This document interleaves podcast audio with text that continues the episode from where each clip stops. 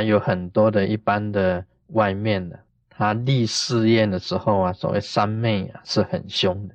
你假如不遵守的话，五雷轰顶，哦，五雷轰顶啊，这个是很吓人的哦，被雷公打死，那个雷从上面把你打的，这个身体就变成那个 barbecue。啊，就烧成这个焦炭了，这个是五雷轰顶了。那么五雷呀，不只是天上的天雷打你啊，在路上被车子撞死，这个就是金雷；被房子压死就是土雷啊；被水淹死就是水雷；被火烧死就是火雷啊。这个金木水火土。这个五雷哈轰顶呢，并不是哈按照我们一般来讲，哎，五雷轰顶可能是我们在街上走啊，突然间这个一个闪电，哇，被雷打到了，这个叫五雷轰顶，不是的，五雷是金木水火土，你被这个车子撞死的叫做金雷啊，被这个用人用木棍敲了一下死掉，打一个闷棍死是木雷啊。被水淹死的是水雷，被火烧死是火雷，被这个房子啊、这个高楼大厦压死的就是土雷，被火埋的就是土雷。金木水火土叫五雷。以前有我看过有一个参加一另外一个宗教的一个另外一个教派的啊，假如你离开的话，头破七分，哇，头会裂掉的。我这个头怎么裂掉就完蛋了？他头啊，他的意思是这样子讲，头会裂掉的，是有这样子的验，这个是比较凶的试验，比较凶的试验。那么也有这样子讲的，假如你脱离这个教派的话，你永世不得超生，永远在地狱之火。哦，这个都是很凶的。因为活菩萨也没有讲啊，不管你怎么样子脱离这个教派以后啊，不可能永远不超生的，因为人都有六道轮回的啊，这个灵魂啊有六道轮回的，他佛性还是不灭的，他佛的这个本性呢还是不灭的，所以这个就是属于这个凶的这个试验，我们真活中没有这个凶的试验。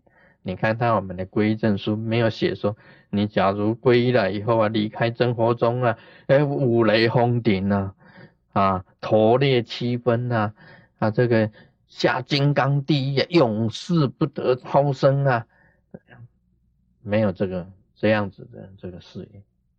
这个事业呢，是把这个信徒啊，这个啊进来以后啊，不准他出去，你永远就是这个样子。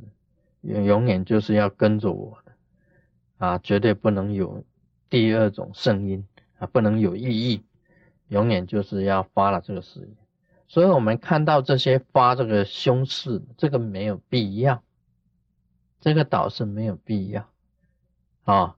所以我们所发的誓言是说，你遵守这个誓言啊，遵守我们这个学佛的誓言，好好一心学佛就是对的。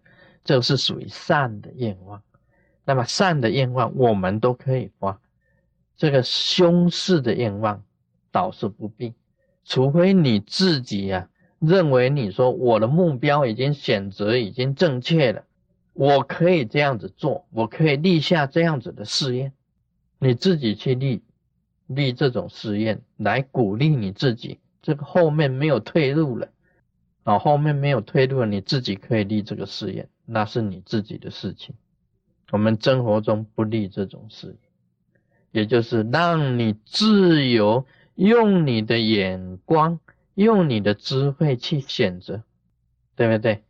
你跟着啊，跟着真佛密法走，我教导你的，就是在你的身清净、口清净跟意念的清净啊，叫你禅定。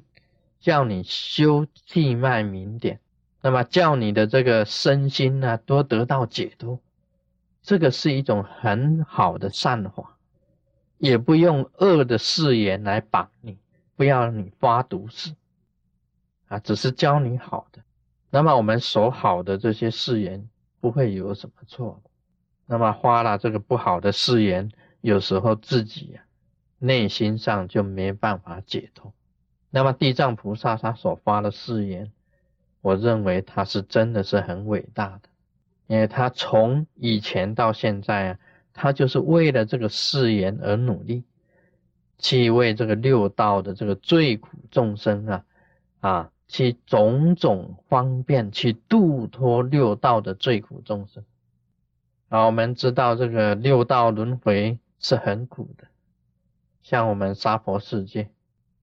我认为啊，娑婆世界最苦的是病苦，是病苦最苦啊。这个病来的时候啊，是很惨。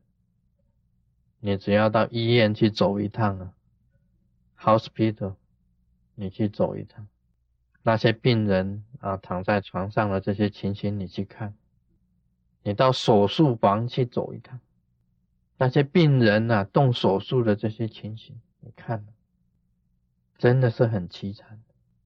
我常常讲啊，这个医院呢，就等于是地狱。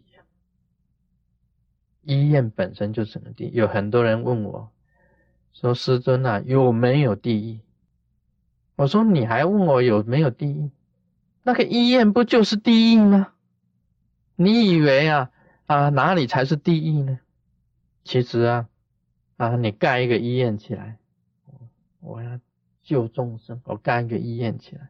他不知道啊，他已经盖了一个地狱，他已经盖了一个地狱，里面那些那个外科那个外科医生啊，一个一个都是地狱里面的这个这个开刀大王，开刀鬼王，一个一个拿手术刀的都是开刀，破胸、开脑、这拔牙、拔牙。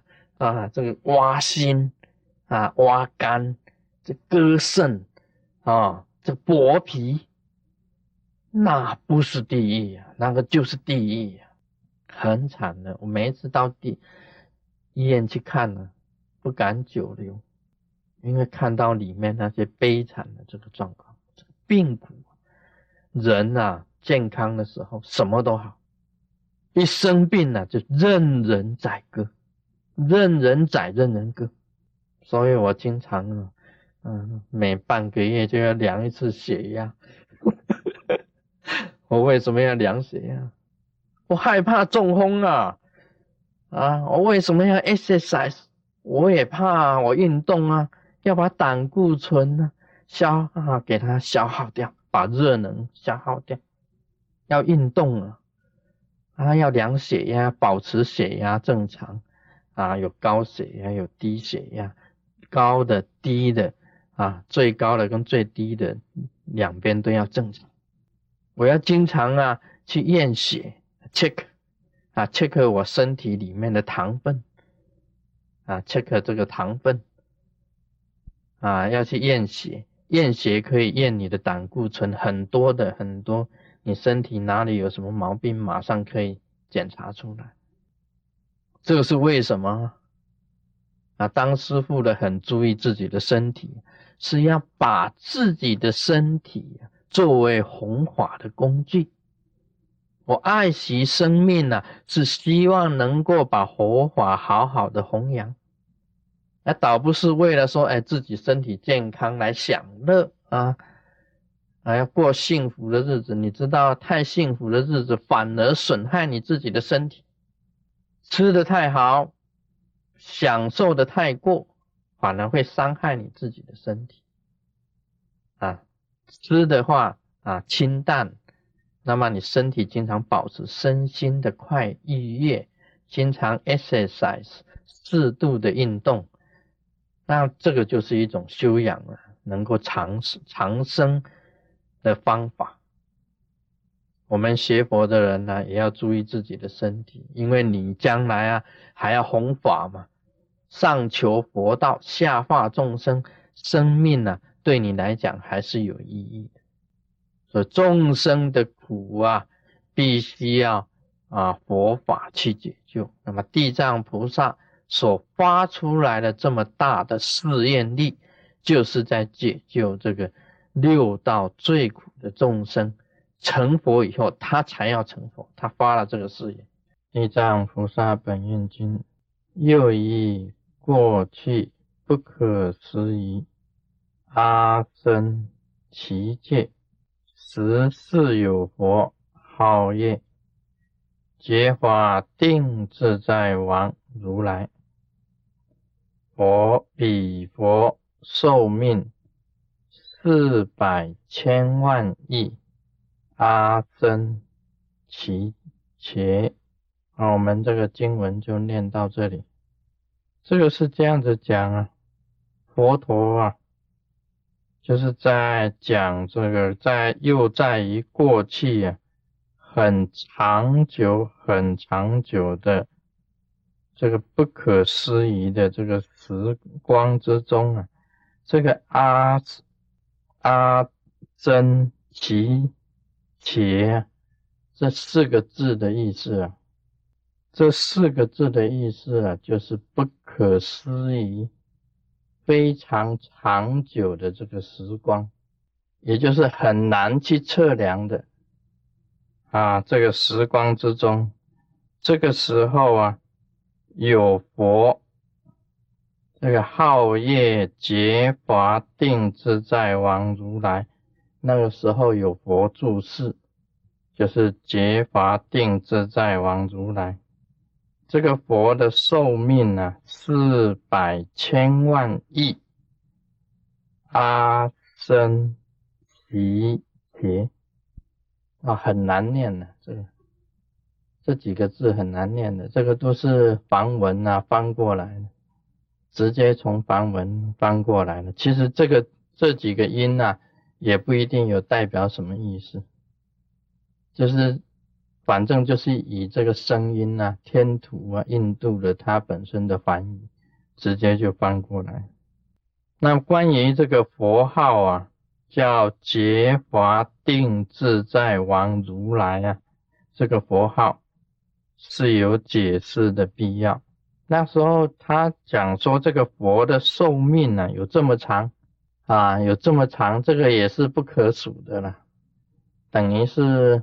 这个无量寿了，阿弥陀佛也是叫无量寿嘛啊，无量寿佛就是阿弥陀佛，阿弥陀佛就是无量寿佛，那长那个那个寿命啊，简直是不可计数的，就是无量寿。结华定自在王如来也是一样，但是他这个佛号啊有解释，可以给大家做一个一番的这解释的必要。这个劫啊。所谓这个第一个字“啊，劫华定自在王如来”这个“劫”字，我们晓得就是觉悟的这个“觉”。那么“觉”就是悟，悟就是劫啊，觉就是悟，悟就是劫。那么劫什么呢？啊，我们晓得佛陀，佛陀有几个很大的这个觉悟。释迦牟尼佛他本身呢？他的几个这个法印，我们晓得三法印嘛。第一个法印就是无常啊，无常印的诸行无常印，这个也是必须要让你去观察很久才能够知道的。无常的这个印是佛陀本身呢的第一个法印，就是成佛的第一个法印。他观察这世间的一切，就理出来一个真理。其实你能够懂得这个真理，就是一种觉啊，懂得一种这个真理，就是一种觉。那么无常印呢，本身来讲起来，所谓这个印呢，就是永恒不变、恒持不变的一个真理。无常是变的，那么在变当中啊，你知道了这个变异的道理，无常的道理，就是其中的一个不变的一个真理。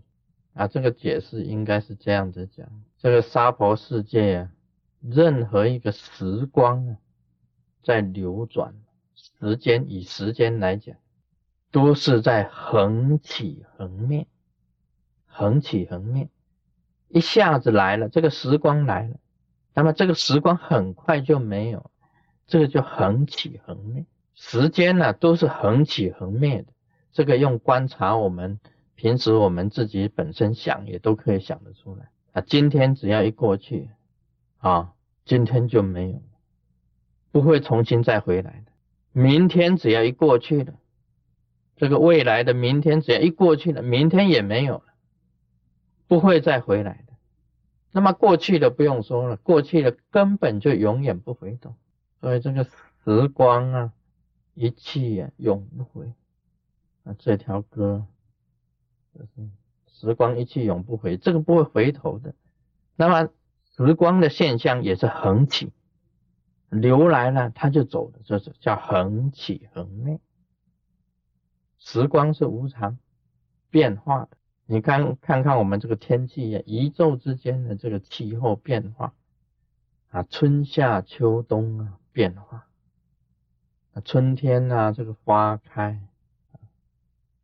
夏天呢？这个很热，到了最盛，秋天开始凋零，冬天呢？就一切这个冰雪的世界，四季本身的变换呢，也是无常，没有什么太常态的，整个宇宙的地水火风的交互变换。都是在无常之中，那么时光是无常的，那么有形的东西呢，也都是无常的。像人的生命呢，生死是一种无常，所以那个在佛典里面有写着，世界上有一种东西你不知道的，你修行的功力不够，绝对不知道的，就是你什么时候死，这一点你不知道的。还有很多人讲说，哎，这个有些好像人已经知道了，那是你最后才知道，因为你得了什么病呢？医生给你宣布你三个月以后要死掉啊，这个医生给你宣布，事实上的准确性呢还是有所偏，还是一样有所偏差，所以这个佛典里面有记载，死的日子你不知道的，这个就是无常。啊，不能讲出一个确定的一个时间当中，你是属于无常当中的一份子，所以死日你不晓得。人的生命是无常，那么宇宙当中的万事万物啊都是无常。你看花吧，啊，它这个开的很漂亮的时候是正开的，但是凋零的时候啊就是很难看。很多画家我看。我看很多这个画家写那个画那个残荷啊荷花啊这个凋残的那种现象，就是画秋天呢荷花那个残荷画的很好，像那个岭南派的他们画家啊这个几个画画家所画的啊画出来那个残荷非常好，画的很这个不是很美，而是很。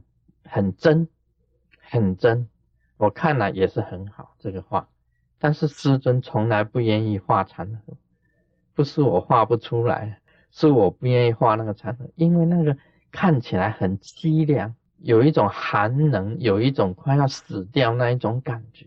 我们画荷花就要画最美的，为什么要画那个残荷呢？画那个快要死掉、那个凋零啊，那个那个荷花的那个茎呢？好像快断掉了，那个荷花啊，全部掉下来了，那剩下来一个一个花蕾，那荷叶啊都被虫咬了，有点干枯那一种感觉，那种残荷的现象，我是不画的，我画的都是画很漂亮的，因为我想保抓住这个啊，我们以前讲抓住这个青春的尾巴。啊，想要抓住这个青春的尾巴啊，不能让它凋零，凋零就觉得很不好了。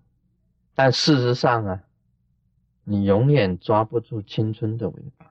再漂亮的这个荷花，有一天一样会凋零，会凋谢，会枯萎，一片的这个枯叶一样的。那么这个就显现这个无常的这个状态。因为世间上的一切有形的事物，都是在变异之中，都是在变化之中。这佛陀观察宇宙的真理，知道，哎呀，无常。那么不管如何，人的善言、恶言啊，中性的言，也都是在变幻之中。